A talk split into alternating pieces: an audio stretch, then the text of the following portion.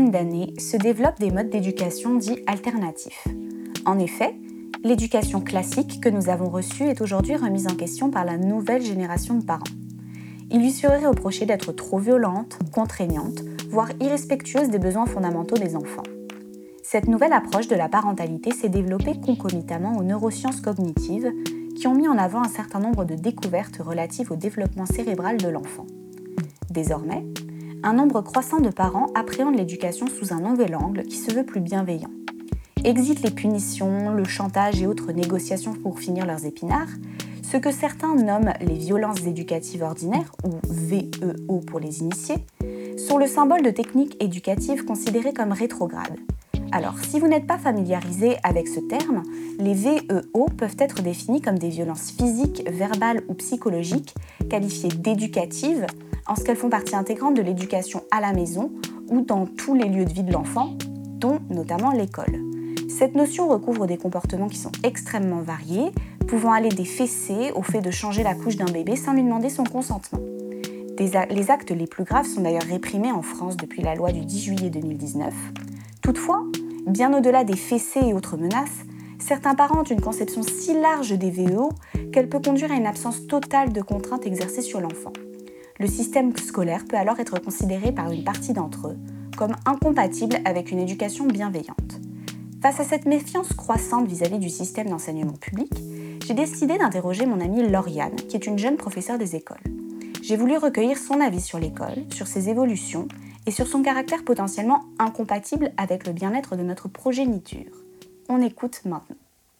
Bonjour Lauriane. Bonjour. Comment vas-tu? Mais ça va, et toi? Eh bien écoute, ça va. Je suis ravie de t'accueillir aujourd'hui euh, dans notre podcast. Je suis ravie d'être là, merci pour l'invitation. Eh bien, avec plaisir. Alors avant de commencer, déjà j'aimerais te demander si tu peux euh, brièvement te présenter et nous raconter un petit peu ton, ton parcours euh, avant de devenir professeur des écoles. Oui, alors du coup, j'ai 25 ans. Euh, j'ai eu un bac ES, e j'ai eu ensuite une licence d'anglais. Et euh, suite à la licence, j'ai fait un master MEF, c'est-à-dire métier de l'éducation, de l'enseignement et de la formation, euh, spécialisé premier degré. Ok. premier degré Premier degré, c'est du coup l'enseignement au maternel primaire, enfin maternel élémentaire. Et second degré, c'est collège-lycée. Ok. Donc spécialisé premier degré.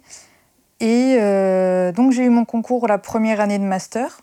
Et la deuxième année de master, j'étais en alternance. Donc j'avais euh, la moitié de la semaine, j'étais en formation. L'autre moitié de la semaine, j'étais en charge d'une classe que je partageais avec un, collègue. Ok, très bien. Euh, là, j'avais des classes, une classe de maternelle, des petits grandes sections. Ok. Donc, tu as commencé par les, les, plus petits. Les maternelles, voilà. C'était un truc qui te plaisait Pas du tout. J'ai quelques souvenirs, en effet. de base, je ne voulais pas du tout être en maternelle. Euh, mais bon, j'avais pas le choix, donc je m'y suis faite et finalement j'ai trouvé ça intéressant quand même. Il faut s'y habituer, voilà. C'est parce que la maternelle c'est un autre monde par rapport à, au, CP ou CM2. C'est voilà, c'est un autre monde, donc il faut s'y habituer. Ok. Chose que j'ai faite, voilà. Ensuite, la première année de titularisation, du coup, euh, je faisais euh, les décharges de direction. Donc, j'ai eu une classe trois jours sur quatre. D'accord. J'avais euh, une collègue qui était directrice de l'école, qui, qui, était, qui gérait les AESH et qui était à 80%. Donc, du coup, euh, pendant ce temps-là, elle gérait l'administration. Moi, j'étais en classe. Donc, c'était quasiment ma classe, en fait. Ok, oui, tu faisais le, remplacement quand elle, elle n'était pas, elle pas là pour enseigner. C'est ça. Mais bon, trois jours sur quatre, c'est presque elle qui fait le remplacement. oui, c'était oui, vraiment toi qui étais là tout le temps. C'était des CE1, CE2. Euh, l'année dernière, du coup, j'étais également TRS, donc c'est-à-dire que je, fais le, je, je, suis en classe à la place des directeurs quand ils gèrent euh, le côté administratif. D'accord. Et là, j'avais une classe différente par jour. Toujours les mêmes jusqu'à la fin de l'année, mais une classe par jour. C'est ça. Donc tu avais des CP jusqu'au CM2 Des petites sections jusqu'au CM2. Mon Dieu. Donc j'avais euh, oui, plusieurs classes. J'avais CM1, CM2, j'avais euh, petit, moyen, grand, j'avais une classe à quatre niveaux, grande section CP, CM1, CE2. Et voilà, ça tournait euh, sur la semaine euh, comme ça. On imagine euh, un sacré rythme pour, pour t'adapter aussi, passer d'un niveau à mm. l'autre. Oui, c'est ça, c'est que ça fait peur. Au début, vraiment, ça fait peur. Puis finalement, une fois qu'on a trouvé notre rythme, ça va. Et puis, et puis du coup, on touche à tous les niveaux. Donc, donc voilà. C'est vrai qu'un coup, on a la casquette de la maîtresse en petite section et un coup d'après, on est en CM2. Donc, euh, c'est quand même pas, quand même pas pareil. C'est un peu le grand écart entre les, les journées. Et alors, cette année, du coup, tu as quoi comme niveau? Cette année, je fais encore les décharges de direction des directeurs, mais j'arrive à avoir un, un mi-temps. Donc, j'ai des CE1, CE... N'importe quoi. J'ai des CE2, CM1 à mi-temps. Et après, je tourne sur plusieurs écoles où là, j'ai de la maternelle à quatre niveaux aussi, petit, moyen, euh, petit, moyen, grand CP. Ok. Et euh, CP, CE1, CE2. Et voilà. Ok, donc tu as encore pratiquement J'ai encore, euh, voilà, il n'y a que les CM2 que j'ai pas, mais j'ai tout. Et je suis remplaçante le vendredi. Donc ça veut dire qu'on m'appelle au dernier moment pour me dire il faut aller remplacer ici. Donc là, ben, j'ai tous les niveaux possibles. Donc, si on résume, en fait, ça fait 4 ans que, que tu es professeur des écoles et en 4 ans, tu as expérimenté tous, les, niveaux. Euh. C'est ça. D'accord. Donc, ça te permet quand même d'avoir une vision assez large euh, de, de, la question, surtout que tu l'as mentionné, euh, tu as expérimenté plusieurs écoles, tu pas resté dans un seul établissement. Donc, tu as quand même un petit peu de recul sur, sur les questions qu'on va évoquer. Oui, c'est ça. Alors du coup, euh, est-ce que tu accepterais de revenir un peu sur les raisons qui t'ont conduite à vouloir devenir professeur des écoles? Oui, oui, bah, j'ai toujours voulu être euh, professeur des écoles euh, depuis que je suis petite. Je m'ai bien joué à la maîtresse quand j'étais petite. Voilà, et puis au fur et à mesure, en grandissant, c'est que j'ai eu l'envie d'être au contact des enfants, de, d'être là pour apprendre, leur apprendre des choses, leur enseigner des choses, et les voir progresser, les voir évoluer. Tout ça, ça m'a vraiment donné envie. Euh, et, là, j'aimais bien l'idée, d'ailleurs j'aime toujours l'idée, qu'à la fin de la journée, j'ai pu contribuer à leur apprendre quelque chose et à poser une petite, une petite pierre sur l'édifice euh, voilà, pour construire le savoir de l'enfant ou même ne serait-ce que la relation euh, avec, avec les enfants.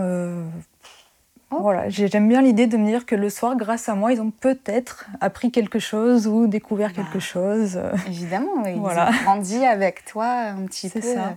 Oui, oui. Bah, pour, la petite histoire avec Lauriane, on se connaît depuis qu'on est toute petite. Et effectivement, j'ai le souvenir que tu n'as jamais voulu qu'être prof des écoles depuis qu'on est, depuis qu'on est toute petite. petite. voilà, au début, c'était vraiment un petit jeu. J'aimais bien, je disais que je voulais être maîtresse parce que j'aimais bien écrire au tableau. Finalement, bon, c'est moins drôle d'écrire au tableau pour de vrai. Aujourd'hui, c'est moins fun, mais voilà. mais euh, oui, j'ai toujours voulu faire ça. D'accord, ok. Et alors, donc toi qui avais vraiment cette, euh, cette vocation, euh, est-ce qu'aujourd'hui tu, tu es satisfaite du métier tel que tu l'exerces ou il y a une forme de déception? Tu n'as pas encore beaucoup de recul sur la question, mm. mais aujourd'hui, comment tu comment ça? Alors, euh, moi j'aime beaucoup le métier. Vraiment, j'aime beaucoup le métier parce qu'encore une fois, ben, les mêmes raisons qui m'ont poussé à être euh, professeur des écoles, à accompagner les enfants, à les voir évoluer, à leur transmettre quelque chose, à trouver des façons pédagogiques et ludiques de, ben, de leur transmettre quelque chose qui peut être pénible, il hein, faut dire ce qui est. Mm. voilà. Tout ça, j'aime bien réfléchir, faire des projets et tout ça. Mais en fait, euh, je pensais pas que ça pouvait être autant épuisant le système, en fait. C'est plutôt le système qui est. Je m'attendais pas à un système euh, aussi. Euh, aussi lourd. en fait, aussi lourd et aussi mal organisé, enfin pas mal organisé, mais il y a quand même plein de choses qui vont pas dans le système, mais comme partout, comme dans tous les domaines. Mm. Et c'est ce côté-là qui est plus lourd que euh, le, fait d'être en classe, quoi. Donc je suis très contente de, de, ce qui se passe en classe, du travail, du métier. Je trouve que c'est un très beau métier, mais il y a tous les à côté qui sont plus lourd que ce que je pensais en fait, plus pesant que ce que je pensais. Et alors du coup, bah, au fil de, nos conversations euh, de ces dernières années, euh, il y a quelque chose qui est souvent revenu dans ton discours, c'est qu'une des lourdeurs, elle était notamment générée euh, par les parents d'élèves mm. qui, qui, contribuaient à, grandement perturber ton, ton quotidien d'enseignante et notamment leur méfiance vis-à-vis globalement du, du, système scolaire. Euh, c'est un truc qu'on voit beaucoup bah, sur les réseaux sociaux, moi à mon échelle. Et euh, toi, du coup, qui vis vraiment euh, ça au quotidien, est-ce que tu as été témoin justement de, cette méfiance des parents vis-à-vis de l'école? Oui, oui, oui, il y a vraiment, je trouve, un, un, manque de confiance en l'école ou une perte de confiance en l'école. vis-à-vis de plein de choses, ça peut être on a l'impression, en fait, euh, on en discute beaucoup avec les collègues, qu'on est obligé de se justifier de tout ce qu'on fait. En fait. Dès qu'on fait quelque chose, il faut qu'on se justifie parce que euh, les parents, alors pas tous heureusement, hein. il y en a qui sont de notre côté, qui nous soutiennent ou qui voilà, qui sont avec nous, mais il y en a vraiment où le moindre moindre truc, dès qu'on va punir leur enfant, ou dès qu'on va euh, mettre une mauvaise note à leur enfant, on va avoir un mot par derrière qui nous dit mais pourquoi avez-vous fait ça? Je ne suis pas d'accord, c'est pas justifié, euh, mon enfant n'est pas comme ça. Euh. ok. T'as des plus une méfiance générale vis-à-vis de, vous Oui, ou même par exemple dernièrement au conseil d'école. Donc conseil d'école, ça réunit les représentants de la mairie, les représentants des parents d'élèves et tous les enseignants. Et on laisse la parole aux parents qui sont libres de poser des questions. Et on avait comme question êtes-vous formé euh, au premier secours Êtes-vous formé euh, pour vous occuper des enfants en situation de handicap? Ces questions-là, pour nous, elles ont vraiment été prises comme euh, un peu un côté méfiant de la part des parents ou une perte de confiance parce que du coup, on se demande s'ils ont confiance en nous parce qu'ils nous demandent si on est assez bien formé finalement. Hmm, ils interrogent vraiment vos compétences, votre formation. C'est ça, c'est comme ça qu'on le prend, nous. Qu'on ne va pas aller demander, par exemple, au coiffeur s'il a bien été formé sur comment euh, appliquer une couleur. Enfin, moi, je ne me vois pas faire ça, par exemple. Mais les parents, ils vont oser nous dire Mais vous êtes formé pour faire ça Mais vous le faites correctement Oui, ils vont vraiment remettre en question, même profondément, ce que. Certains, oui. Alors, ce n'est pas la majorité, mais malheureusement, il en suffit de quelques-uns pour. Euh, pour créer une mauvaise dynamique. Euh. C'est ça. Ok. Et alors, bah, justement, dans, cet exemple-là que tu racontes, comment tes collègues et toi, vous avez réagi à, ces interrogations des parents alors face aux parents, alors nous on en a beaucoup parlé entre nous avant parce qu'on avait eu les questions, euh, ils nous ont fait remonter les questions avant. Euh, nous quand on a lu les questions de notre côté, on s'est dit oula, il y a une certaine méfiance. Euh, comment ça se fait qu'ils nous posent ces questions-là? D'habitude ils posent pas ce genre de questions. Et face à eux, on leur a répondu que, pour exemple pour les premiers secours, ben oui, on est formé, enfin on leur a dit la vérité, on est formé, euh, certains d'entre nous ont dû, pour passer le concours, passer le diplôme des premiers secours. Mais du coup, il y en a qui ont euh, déjà 30 ans d'expérience, donc ça remonte à il y a 30 ans. Entre-temps, les choses évoluent, donc bon, bah, c'est plus actualisé. Mais parce que, par exemple, ça, notre formation, elle est payante, elle n'est pas offerte, elle n'est pas payée par l'éducation nationale, c'est à nous de le payer. Donc il y en a beaucoup qui, du coup, le repassent pas par exemple. D'accord. Donc on a été honnête. Hein, euh, on, ben... vous de payer de votre poche les formations euh... euh Premier secours, oui. Le premier secours. Le PSC1, tout ça Oui, c'est ça. Le PSC1, on doit le payer. Mais je me souviens que moi, pour le concours, j'avais dû le payer aussi. J'avais juste eu une réduction parce qu'ils proposaient de le faire dans le cadre du concours. Quoi. Ok. Mais c'était payant, c'était pas offert par, par l'éducation nationale. Par l'éducation nationale. Contrairement à certaines entreprises qui, qui le donnent, enfin qui, voilà, qui le payent pour leurs employés, par exemple. D'accord, ok. Euh, il y a eu ça. Pour le handicap, ben, on a été honnête que ben non, on n'est pas formé à part, euh, à part euh, en master, 6 heures de cours sur le handicap, mais hmm. voilà. et que par contre, on a par exemple dans l'école où je suis une enseignante qui, elle, est spécialisée, a son diplôme spécialisé pour s'occuper des, des, enfants en situation de handicap. Et qu'à part elle, ben, c'était de l'auto-formation voilà, on a été honnête en fait au niveau des questions, enfin au niveau des réponses. Euh. D'accord.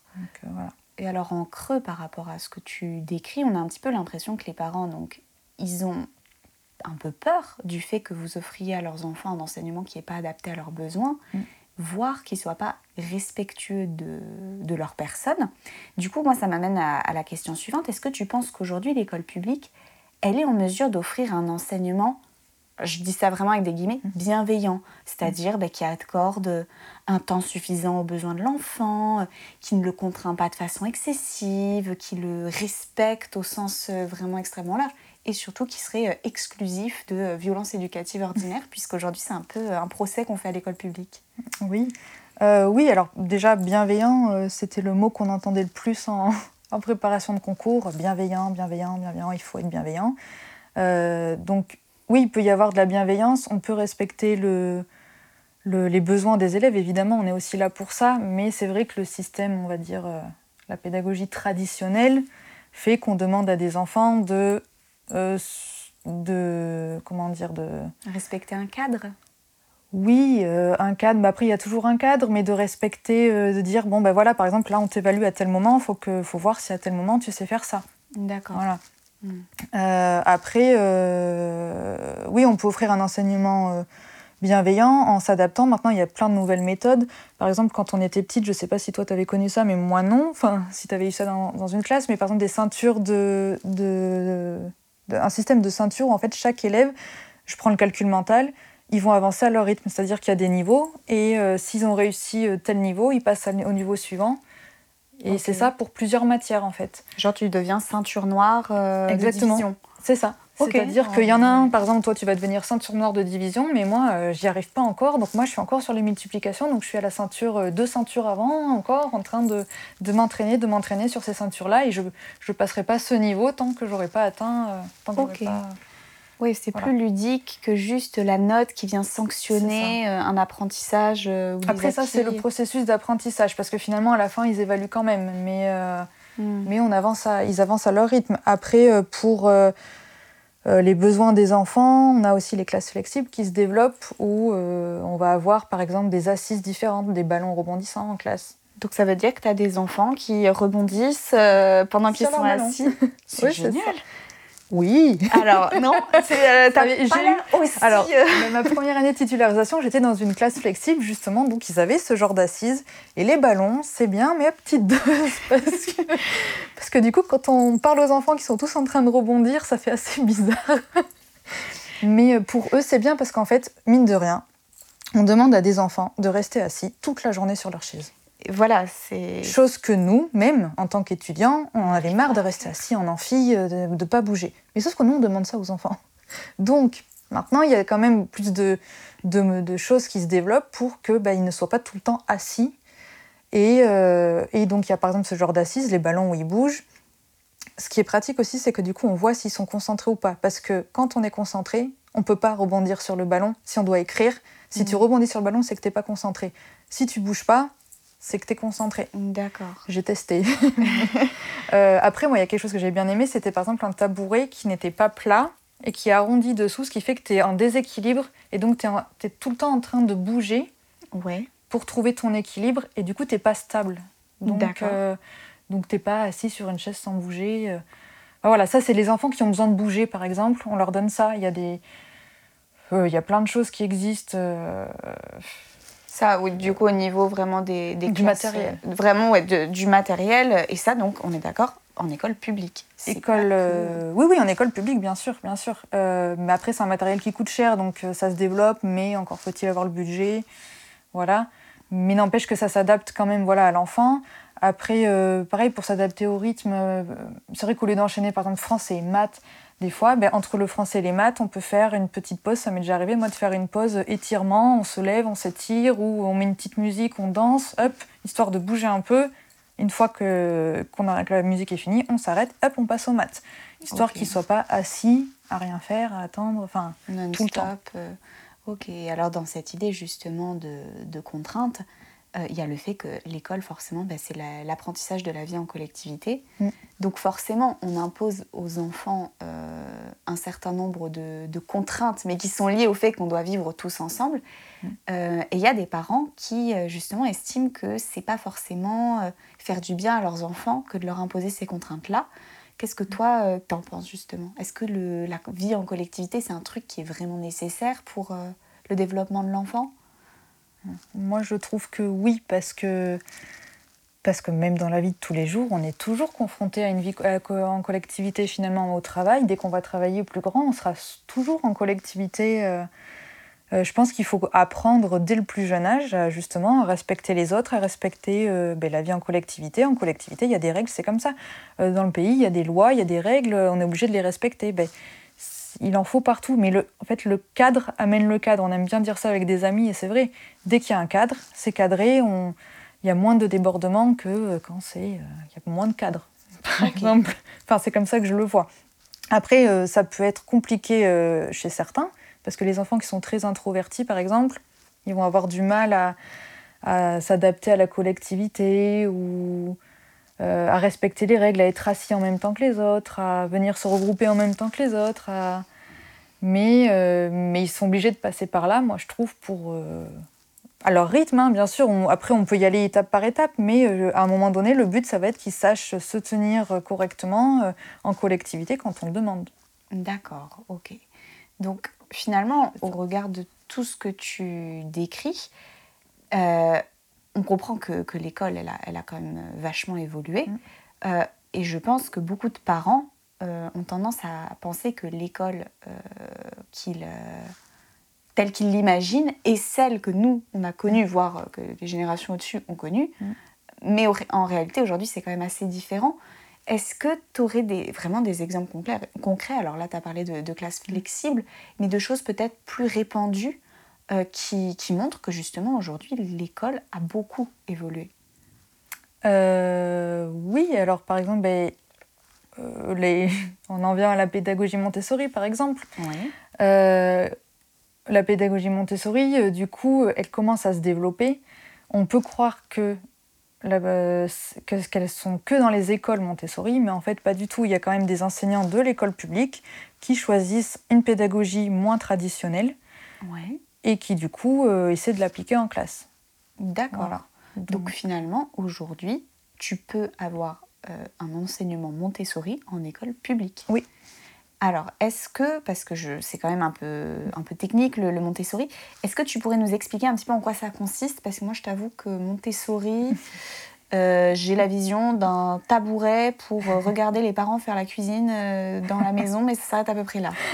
non, ce n'est pas ça du coup. C'est plus vaste que ça, je C'est quand même plus compliqué. Parce que je précise que du coup, quand j'étais stagiaire, ma deuxième année de master, la classe de, petite grande section dans laquelle j'étais, euh, mon collègue est euh, appliqué une pédagogie Montessori. Donc j'ai pu être pas confrontée, mais j'ai pu voir des choses et beaucoup discuter avec lui sur cette pédagogie parce que finalement, ben, moi, on me demandait d'appliquer ce que j'apprenais à, l'ESP. Donc, donc l'ESP L'ESP, alors je n'ai plus les lettres exactes. attends, mais l'école supérieure du professorat et de l'enseignement. Merci. Voilà, à nous deux, on y arrive. Il y a tellement de sigles que je ne sais plus. C'est vrai. Euh, sachant qu'aujourd'hui, ça s'appelle l'INSPE. Donc, c'est l'Institut, je crois, Institut national supérieur du, professorat et de l'enseignement. La différence, euh, je ne sais pas trop laquelle c'est, mais c'est que le, voilà, la formation n'est pas tout à fait la même et puis le concours n'est plus le même. Ok. Les gars, l'IUFM est loin. Voilà. Et avant, l'IUFM, c'était l'école normale. ok. Donc, toi, tu, euh, mhm. dans le cadre de, ta formation à l'ESP, tu étais en stage avec euh, cet enseignant qui, lui, utilisait la, méthode Montessori, c'est ça, ça alors, pédagogie, du coup. Pédagogie. ce n'est pas une méthode. alors vas-y. parce que je faisais la même chose et on m'a dit attention, non, c'est une pédagogie, ce n'est pas une méthode. Méthode, c'est plus attribué à, par exemple, un, un, guide, un manuel. On va dire, ben voilà, la méthode, c'est de faire ça, ça, ça. C'est une méthode, il faut faire comme ça. Une pédagogie, c'est une façon j'allais dire d'enseigner pour l'école, mais c'est une façon. Une philosophie plus. Ouais, une plus, oui, voilà, plus une philosophie à mettre en œuvre et c'est pas il faut faire ça, ça, ça. D'accord, ok. C'est pas des dictats hyper arrêtés, euh, c'est beaucoup plus flexible, c'est ça? Oui, on va dire ça comme ça. Après, peut-être que je me trompe, mais moi, c'est comme ça qu'on me l'avait dit, donc euh, voilà. Ok. Et donc, du coup, euh, le principe, c'est de rendre l'élève plus autonome, donc de développer l'autonomie. Alors après, euh, moi j'ai vu Montessori en maternelle, et donc j'imagine que Montessori en élémentaire doit être différent. Mais les principes sont les mêmes.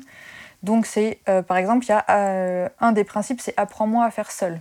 D'accord. Donc on essaie de développer l'autonomie de l'enfant et de qu'à travers des activités, à travers des ateliers, il se débrouille tout seul, en fait. Ok. Donc pour ça, il y a un matériel euh, spécialisé. Et le matériel Montessori est très bien fait parce qu'il ne travaille qu'une seule compétence à la fois. C'est-à-dire que euh, si tu prends, euh, je ne sais pas, il y a des barres, par exemple, il y a des grandes barres qui sont en forme d'escalier. il y a une petite barre et la dernière, elle est grande. Et l'exercice, ça va être de la placer de la plus petite à la plus grande. D'accord. Voilà, de la mettre dans l'ordre croissant, par exemple. Ok. Voilà, ces barres-là, on ne peut pas les utiliser pour faire autre chose. C'est vraiment pour travailler cette compétence. Que si, par exemple, je sais pas moi, en calcul euh, dans une classe, dans une pédagogie traditionnelle, on prend un jeu de cartes, là, un jeu de cartes carreau, dame. Ça, on peut faire plein de choses avec. On peut faire une bataille, donc c'est-à-dire regarder quel est le nombre le plus grand. On peut mettre des cartes à côté et additionner des, des cartes. Enfin, je veux dire, un même matériel peut servir à plusieurs choses. D'accord. Tandis que Montessori, un matériel sert pour une compétence. D'accord. Voilà. Euh, et ce matériel, il est autocorrectif, c'est-à-dire qu'il est très visuel et quand l'enfant le fait, il voit directement s'il a réussi ou s'il n'a pas réussi. C'est-à-dire que c'est visuel. Tout de suite, euh, il, sait. C'est comme un puzzle. Un puzzle, euh, la pièce, elle rentre ou elle rentre pas, on le voit directement si, si c'est la bonne pièce ou pas. D'accord. Voilà, donc il y a ce côté-là qui fait que ça développe son, son autonomie. Ouais. Euh, il y a aussi le fait que euh, c'est beaucoup basé sur des activités euh, sensorielles, donc qui passent par le sens, c'est-à-dire qu'il y a beaucoup d'activités qui passent par le toucher.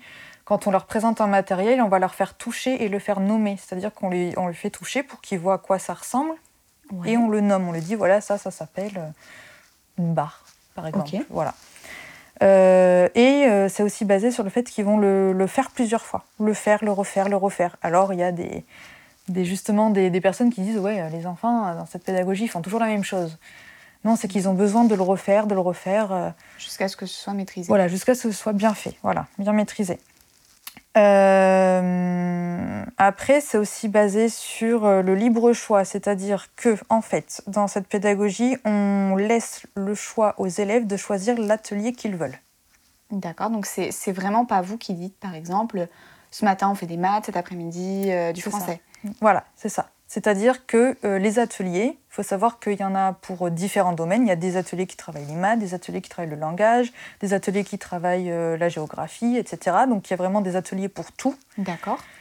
Mais c'est eux qui choisissent ce qu'ils veulent faire à quel moment en fait. Mais attention, encore une fois, les gens disent ah oui, les élèves ils font ce qu'ils veulent, euh, ils, font voilà, c'est eux qui choisissent, il n'y a pas de cadre. Non, il y a une progression. C'est-à-dire que c'est l'enseignant qui va d'abord présenter un atelier à l'enfant, et l'enfant ne peut faire l'atelier que s'il lui a été présenté. Si l'atelier ne lui a pas été présenté, il n'a pas le droit de le faire, parce qu'il ne sait pas comment ça fonctionne. D'accord. Donc c'est finalement, ils ont un choix parmi ce qu'on leur a proposé.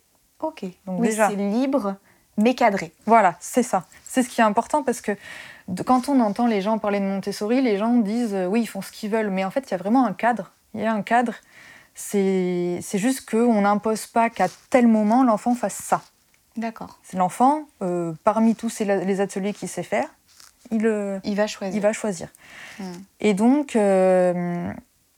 c'est fait en plusieurs étapes parce qu'en fait, ça suit aussi le rythme de l'enfant et euh, des études ont montré que, par exemple, quand euh, l'enfant il arrive le matin, ben, il a besoin d'être rassuré, donc il va faire un atelier qu'il connaît déjà, pour, un peu comme un échauffement. Il va se mettre en route en choisissant un atelier qu'il sait déjà faire, qu'il a déjà fait plein de fois, qu'il sait déjà faire, parce que comme il va être en réussite, il va le mettre en confiance. D'accord, ok.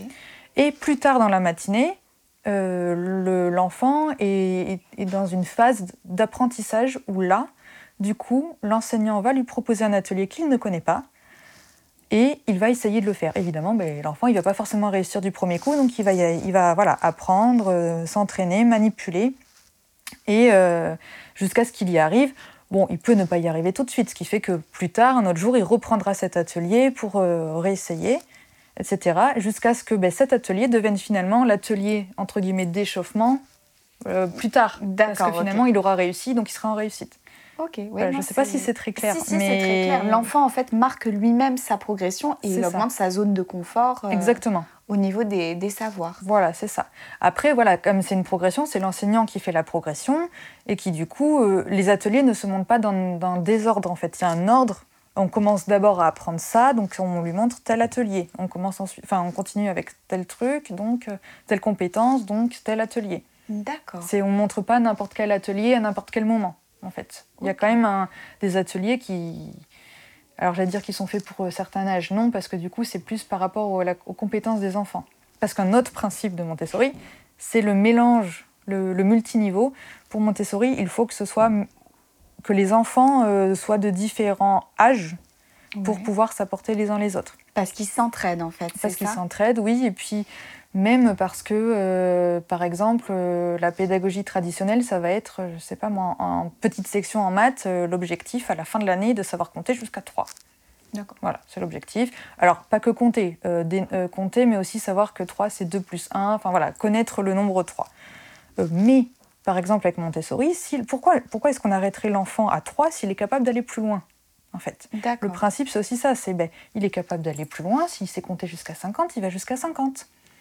C'est c'est le laisser, en fait, c'est ne pas le mettre de barrière sur euh, Ah ben non, non, non, attention, à, ton, à, à cet âge-là, toi, tu dois savoir faire ça, c'est tout. Tu dois pas faire ça, savoir faire plus. Ben si, s'il sait faire plus, autant qu'il aille plus loin.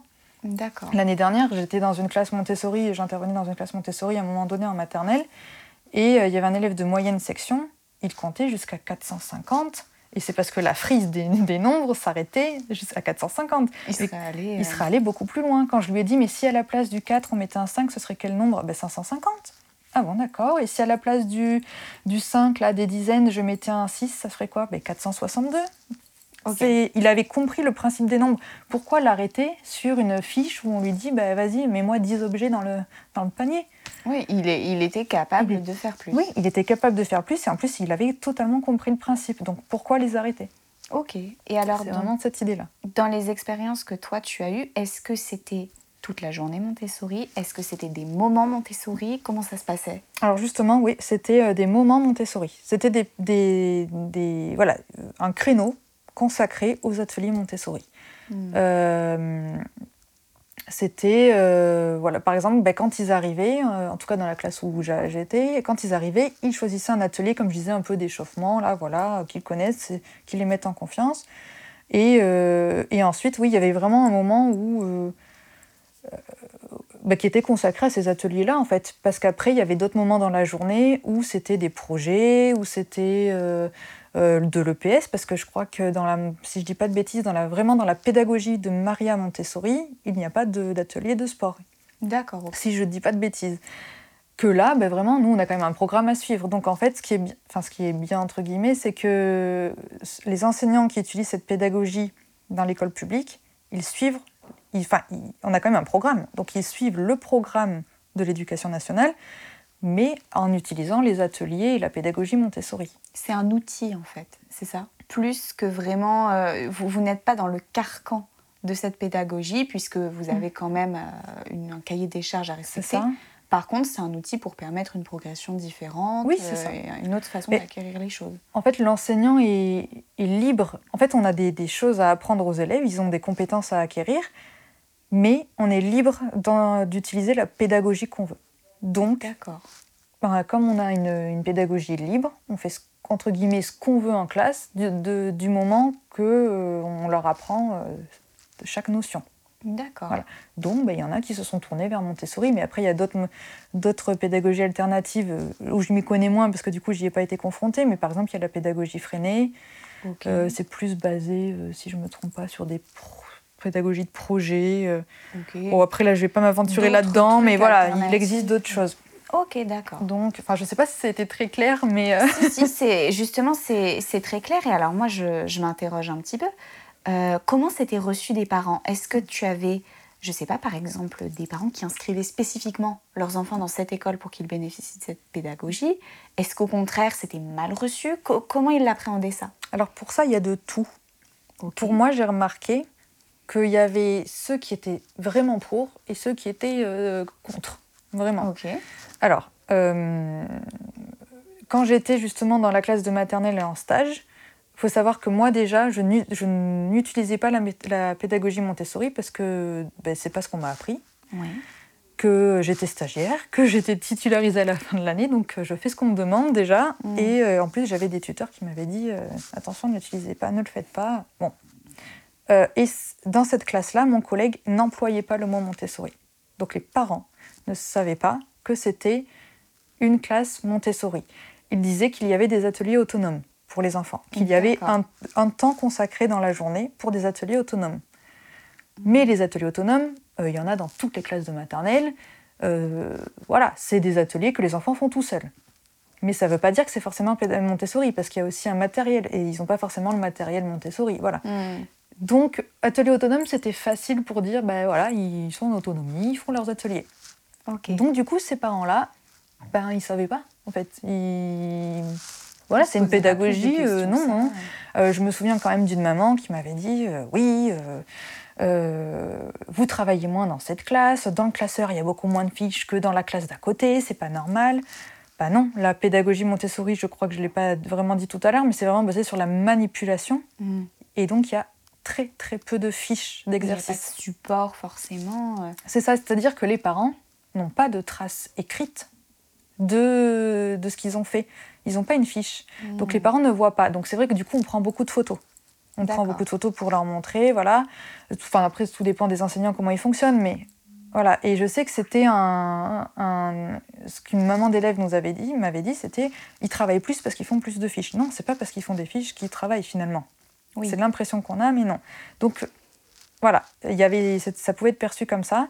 L'année dernière, euh, aussi dans la classe où j'allais de temps en temps, euh, ben, c'était très bien perçu par certains parents qui disaient Oh là là, il progresse très vite, c'est vraiment adapté, ça lui convient vraiment, euh, ça va à son rythme, c'est bien, voilà. Et en contrepartie, d'autres parents qui disaient ben, Nous, on va le changer d'école parce que là, nous, c'est pas possible, ça fonctionne pas, ça pour lui, ça va pas. D'accord, donc toujours en fait, cette méfiance, elle est, hmm, elle est plus liée en fait vraiment au rapport à l'école en général que véritablement à la méthode d'enseignement ou euh, à une question de, bienveillance. C'est vraiment une méfiance de l'école, oui, je pense que c'est l'école en général. C'est l'école. Après, moi, je, trouve ça normal que une, la pédagogie d'une personne ne nous convienne pas. Totalement. enfin, voilà, ça peut ne pas convenir aux parents, comme ça peut ne pas convenir à l'enfant. L'enfant ne peut ne pas se retrouver dans cette histoire d'atelier autonome euh, mm. et préfère quelque chose de beaucoup plus cadré. Ça dépend. Ça dépend des caractères. Mais oui, de toute façon, moi j'ai envie de dire, quoi qu'on fasse ou quoi qu'on dise, euh, il y aura une méfiance. Euh, on sera toujours remis en question en fait. C'est comme mm. ça que moi je le vois. D'accord, oui. Oui, après c'est vrai que ça ne doit pas être évident à mettre en place puisque tu décris un système où finalement euh, l'enfant est dans un truc d'autocorrection et il gère lui-même sa progression, mm. ses multiniveaux, etc comme ça, en fait, on a l'impression que c'est totalement incompatible avec le système scolaire tel que nous le conçoit, avec des notes, euh, des classes à niveau euh, basées sur l'âge, etc. Au final, toi, tu as l'air de décrire un système qui peut totalement euh, s'imbriquer avec l'école publique. Ah oui, oui, oui, moi je trouve que ça s'imbrique bien.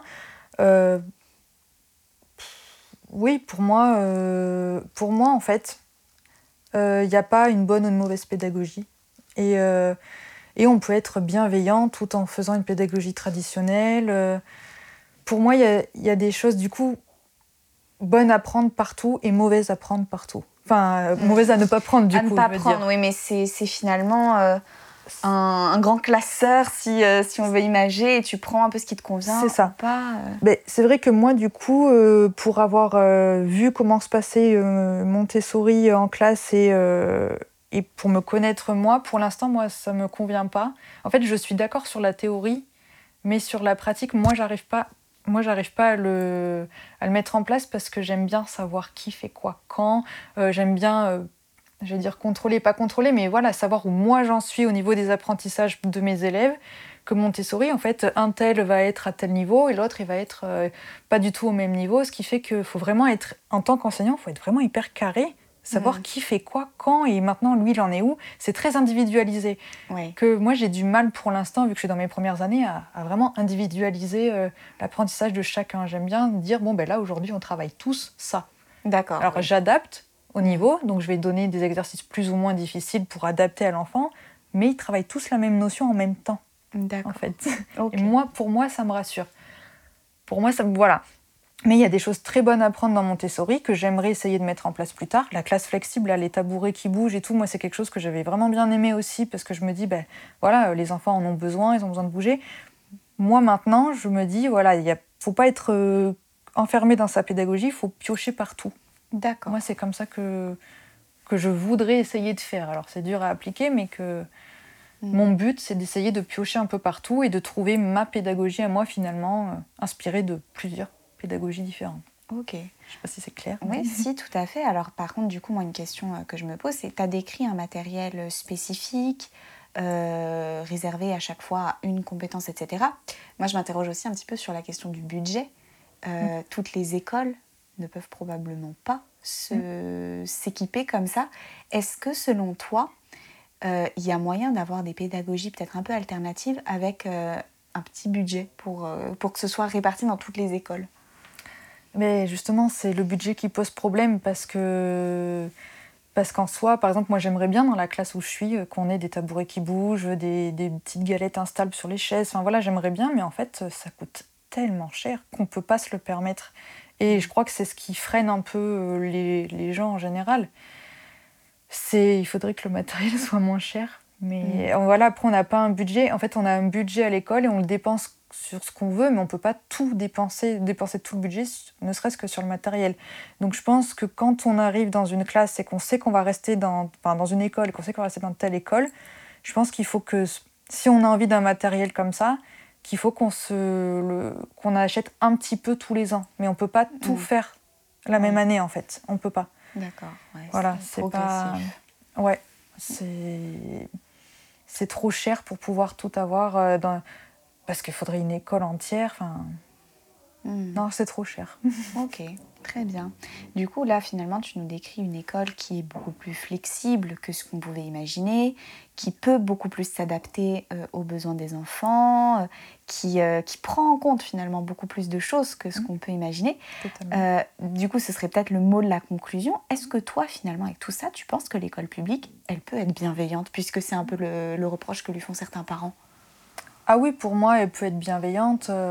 Euh, c'est pas parce qu'on utilise une certaine pédagogie qu'on n'est pas bienveillant. Bien, pour moi, être bienveillant, c'est euh, être à l'écoute de l'enfant mhm. ou des, personnes en général et essayer de s'adapter au maximum. Donc, euh, donc pour moi, oui, l'école est bienveillante. Alors après, tout dépend encore une fois des personnes, du caractère de chacun, de la patience de chacun. Mais on a, on a maintenant, je trouve, alors je ne sais pas comment c'était avant, mais on a maintenant de quoi faire pour pouvoir être, pour pouvoir répondre au mieux aux besoins des enfants, hmm. en fait. Voilà, on a. Euh, j'ai oublié de donner un exemple tout à l'heure, par exemple, euh, quand les enfants qui font des crises ou qui ont des problèmes de gestion d'émotions, ce qui se développe beaucoup maintenant dans les classes, c'est des, des tipis, par exemple. Des tipis où, euh, comme ça, ils sont euh, un peu dans, le noir, avec des petits coussins confortables, et puis ils peuvent se reposer, ils peuvent euh, écouter un peu de musique à l'intérieur, ils peuvent lire, et c'est un moment où ils peuvent se calmer. Mmh. J'avais aussi, euh, il y a deux ans, un élève qui avait vraiment besoin d'extérioriser. Bah, dans le couloir, il y avait un punching ball, il sortait, il tapait dans le punching ball, il revenait, il était calme.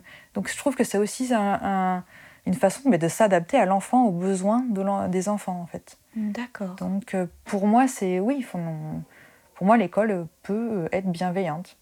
Et je, pour moi, elle l'a toujours été. Enfin, non, elle n'a pas toujours été, mais moi, quand j'étais petite, c'était quand même. J'ai pas ressenti de, de malveillance. De malveillance, euh, à mon point de vue, en tout cas. Ouais, je sais pas si toi. Euh, non, moi non plus, mais c'est vrai qu'on peut imaginer qu'à l'époque, on était plus contraint. Bah, tu parlais tout à l'heure des enfants introvertis. Moi, j'étais très introvertie. La vie en collectivité, euh, ça pouvait parfois être une charge, mais après, ça n'a jamais été quelque chose qui faisait que j'avais pas envie d'aller à l'école, par exemple. Oui. Pas, du tout. Ok. Donc euh, finalement, avec, euh, avec, tous ces éléments, on se rend bien compte que l'école est beaucoup plus bienveillante que, que le procès qu'on peut parfois lui faire, beaucoup plus ouverte et qu'aujourd'hui, les enseignants se forment et développent vraiment des méthodes de pédagogiques ou des pédagogies plutôt bien plus variées que, celles qu'on a pu connaître. Euh, j'espère que tous ces éléments euh, résonneront chez certains d'entre vous et pourront peut-être vous conduire à nuancer votre réflexion par rapport à la question de l'école. Si cet épisode vous a plu ou que vous souhaitez rajouter des éléments ou compléter, comme d'habitude, bah, écoutez, n'hésitez pas à m'écrire soit par mail, soit sur les réseaux sociaux. Si vous aimez notre travail, je vous invite comme à chaque fois à nous laisser 5 étoiles sur les plateformes d'écoute et euh, à partager les épisodes sur vos réseaux sociaux. De mon côté, il ne me, vous il ne me reste plus qu'à vous souhaiter une très bonne fin de semaine et puis je vous dis à très vite pour un prochain épisode. Au revoir